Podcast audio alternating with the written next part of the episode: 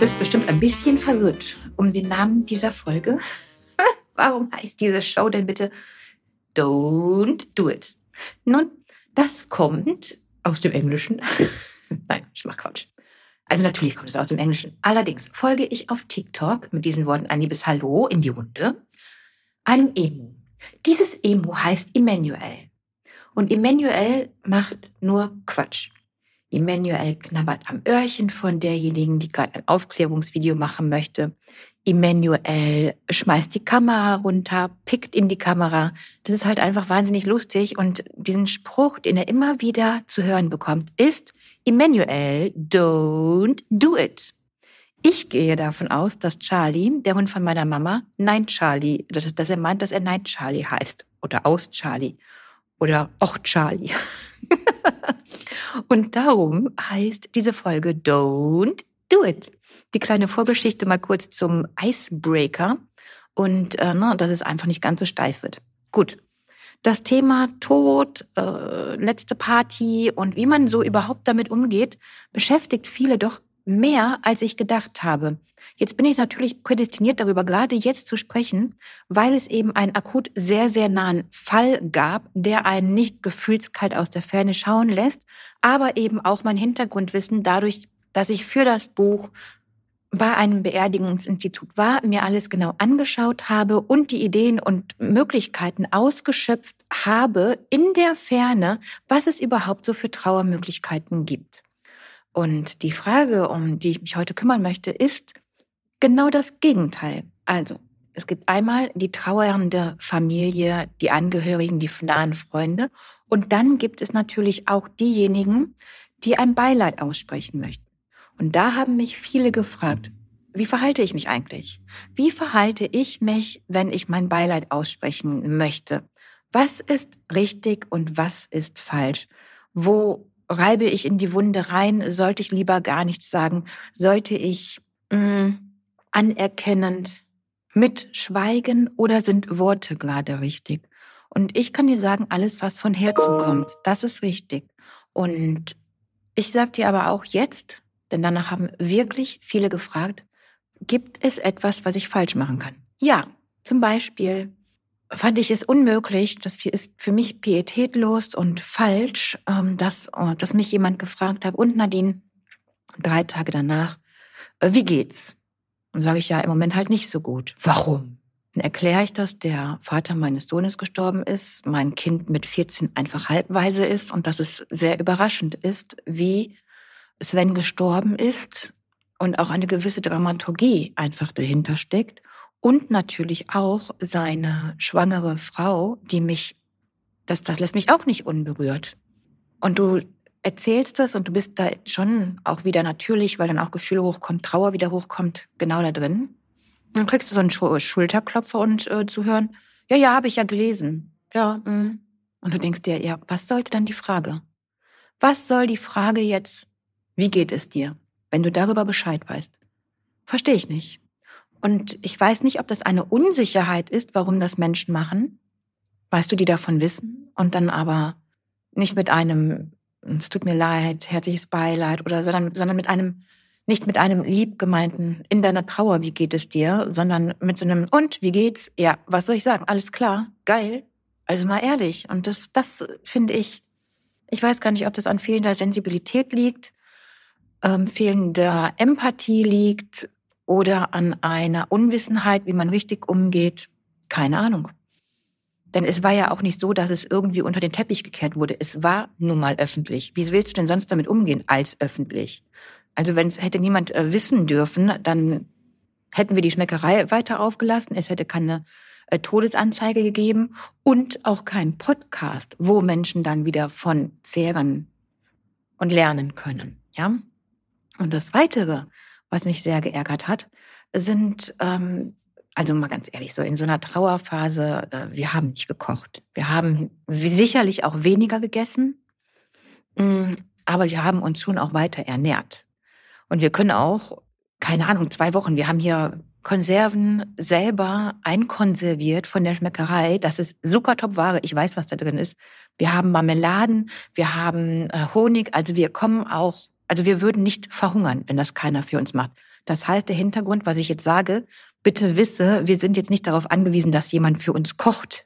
Aber wenn dann jemand sagt, oh, weißt du was, Mensch, du hast bestimmt jetzt anderes im Kopf, als auch noch frisch zu kochen, ich mach dir morgen Mittagessen mit. Dann ganz ehrlich, dann freue ich mich darauf.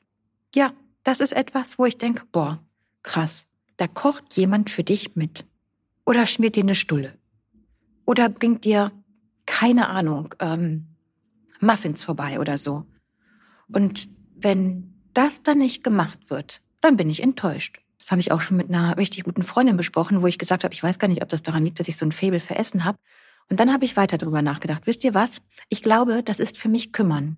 Alles, was ich mit der Schmeckerei verbinde und mit der Gastronomie verbinde, damit, dass ich Herzblut-Gastgeberin bin, verbinde, dreht sich um das Versorgen von Menschen und die Liebe, die dahinter steckt. Ich weiß nicht, ob ihr schon mal gehört habt, ich glaube, Meta Hildebrand hat das gesagt, ähm, Sterneköchin aus der Schweiz. Sie sagte, wir Köche kochen nicht fürs Geld, wir kochen für die Augen. Und das finde ich ganz schön erklärt, denn es ist uns eine Freude, dich glücklich zu machen mit dem, was wir essen. Und ich denke, darum ist dieses Nahrung geben natürlich auch aus meiner Vergangenheit heraus, dass Metzger immer Versorger waren. Und das ist nun mal in meinen Gen ja schon drin. Das ist über so viele Generationen einfach gelaufen. Ähm, denke ich, dass dieses Versorgerthema ganz, ganz stark mit, bei mir verknüpft ist mit Liebe geben. Und weißt du, wenn du gar nichts sagst, um Gottes Willen, aber wenn du sowas sagst und gerade in so einer Trauerphase und das dann nicht machst, dann machst du Enttäuschung. Und das ist schade. Das, das ist einfach doof. Also der Trauernde wird mit Sicherheit nicht jetzt mehr trauern, dadurch, dass du das nicht gekocht hast. Aber der Trauernde wäre ein Moment glücklicher gewesen, hättest du einfach gemacht, was du gesagt hast, weißt du? Und auch dieses im Nachhinein nutzt ja auch gar nichts. Ah, das fand ich ja auch so ätzend, ne? Ähm, ja, ich habe ja überlegt, ob ich noch mal vorbeikommen soll und äh, und ein paar Blümchen zur Aufmunterung vorbeibringen soll. Was was bringt denn diese Aussage? Verstehe ich nicht. Warum wo warum musste ich das jetzt hören? Entweder kommst du vorbei oder eben nicht. Ich habe ja überlegt, ob ich vorbeikommen sollte und dir Blümchen oder Muffins bringen sollte. Ja, bist du nicht. Und da kannst du wieder nur sagen, obwohl ich ja, ich bin keine Christin, aber an ihren Taten sollst du sie messen und nicht an ihren Worten. Ich lasse mir das eintätowieren, echt jetzt mal. Also wenn ich mich tätowieren lassen würde, ich würde mir das über meinen Arm tätowieren lassen, damit ich immer wieder drauf äh, schaue. Denn das ist für mich ein Thema, da muss ich wirklich dran arbeiten, weil ich so stark darauf vertraue, was Menschen sagen. Und, ähm, und dann auch denke, die machen das. Das wiederum hat natürlich stark mit deinem eigenen Wertegefühl zu tun. Ich würde ja im Leben, ich würde mir eher den Arm abhacken, als dann keine Rinderrouladen zu kochen, wenn ich das versprochen habe oder so, weißt du? Und dann, ähm, dann denke ich immer, Mensch, vielleicht muss es auch einfach nur mal gesagt werden. Vielleicht weiß das diejenige nicht, die das angeboten hat. Und vielleicht weiß diejenige nicht, die gesagt hat, ja, weißt du, das ist ja auch so ein Ding. Wie kannst du zu, zu das fand ich, auf einer Karte stand an das Trauerhaus Dora. Oh, das hat mich stark gepackt, ne? Also das Trauerhaus Dora, das scheint ein alter Begriff zu sein, kannte ich so noch nicht. Wenn du das jedenfalls dir auf der Zunge zergehen lässt wenn du darüber nachdenkst, das Trauerhaus, dann wie kann dann jemand zu dieser Familie rund um den Verstorbenen sowas sagen wie mein herzliches Beileid, aber am meisten Leid tut mir äh, äh, äh. Oder weißt du? Und da denke ich, ja, dann richte dich doch an denjenigen, der dir am meisten leid tut. Warum sagst du das dann Romeo und mir? Dann richte dich doch an denjenigen, für den du meinst, dass es am schlimmsten ist. Das hat da einfach nicht zu suchen.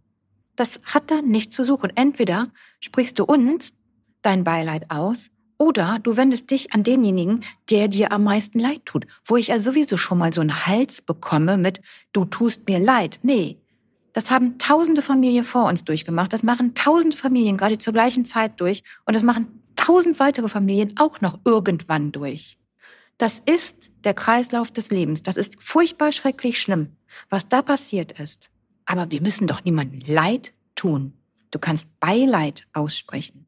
Aber dieses am meisten Leid tut mir und das zu dem Trauerhaus, zu der Trauerfamilie zu sagen, also das ist schon, das macht man einfach nicht. Ja, das ist auch so ein Werteding. Vielleicht müssen wir wirklich nochmal den einzigen Podcast über Werte und das Verständnis darum her machen und warum ich denke, dass die Gesellschaft zugrunde geht, wenn man keine Werte beschützt und ich ja stark für den Erhalt der Gesellschaft und den sozialen Abgleich kämpfe, ist das sicherlich ein ganz prägnanter Stein nochmal in meinem Leben, wo ich denke, das hat schon wieder gezeigt. Ne? Gut, also damit die Folge einfach nicht so lang wird und du auch effektiv deinen Nutzen daraus ziehen kannst, als diejenige, die ihr Beileid bekundet, habe ich dir, ich glaube, es waren jetzt drei Sachen gesagt, die einfach wichtig sind, wenn du dein Beileid bekunden möchtest. So, und mit diesen Worten schließe ich diesen Podcast. Ich freue mich wirklich wahnsinnig, dass wir in diesem Party Possible Podcast, genau wie auf einer guten Party, sehr tiefgreifende, sehr tiefe, innige, ehrliche und wahre Gespräche führen können. Und ich finde auch genau das, das Philosophieren über Leben und Tod und über Ereignisse, das macht die Gemeinschaft aus. Und darum bitte ich dich, wenn du weitere Fragen hast, wenn du mh, mm, gerade zu diesem expliziten Thema nochmal etwas wissen möchtest, schreib mich an. Entweder gibt es Tipps aus meinem Buch oder aber, wenn es sehr individuell ist oder wenn es sehr, sehr viele Anfragen sind oder, oder, oder, oder. Es gibt Möglichkeiten und ich habe die Kontakte, die dir helfen können. Wenn mehrere das gleiche Thema umtreibt, gibt es die Möglichkeit, nochmal einen Podcast genau über dieses Thema zu machen. Und für all das bin ich selbstverständlich offen.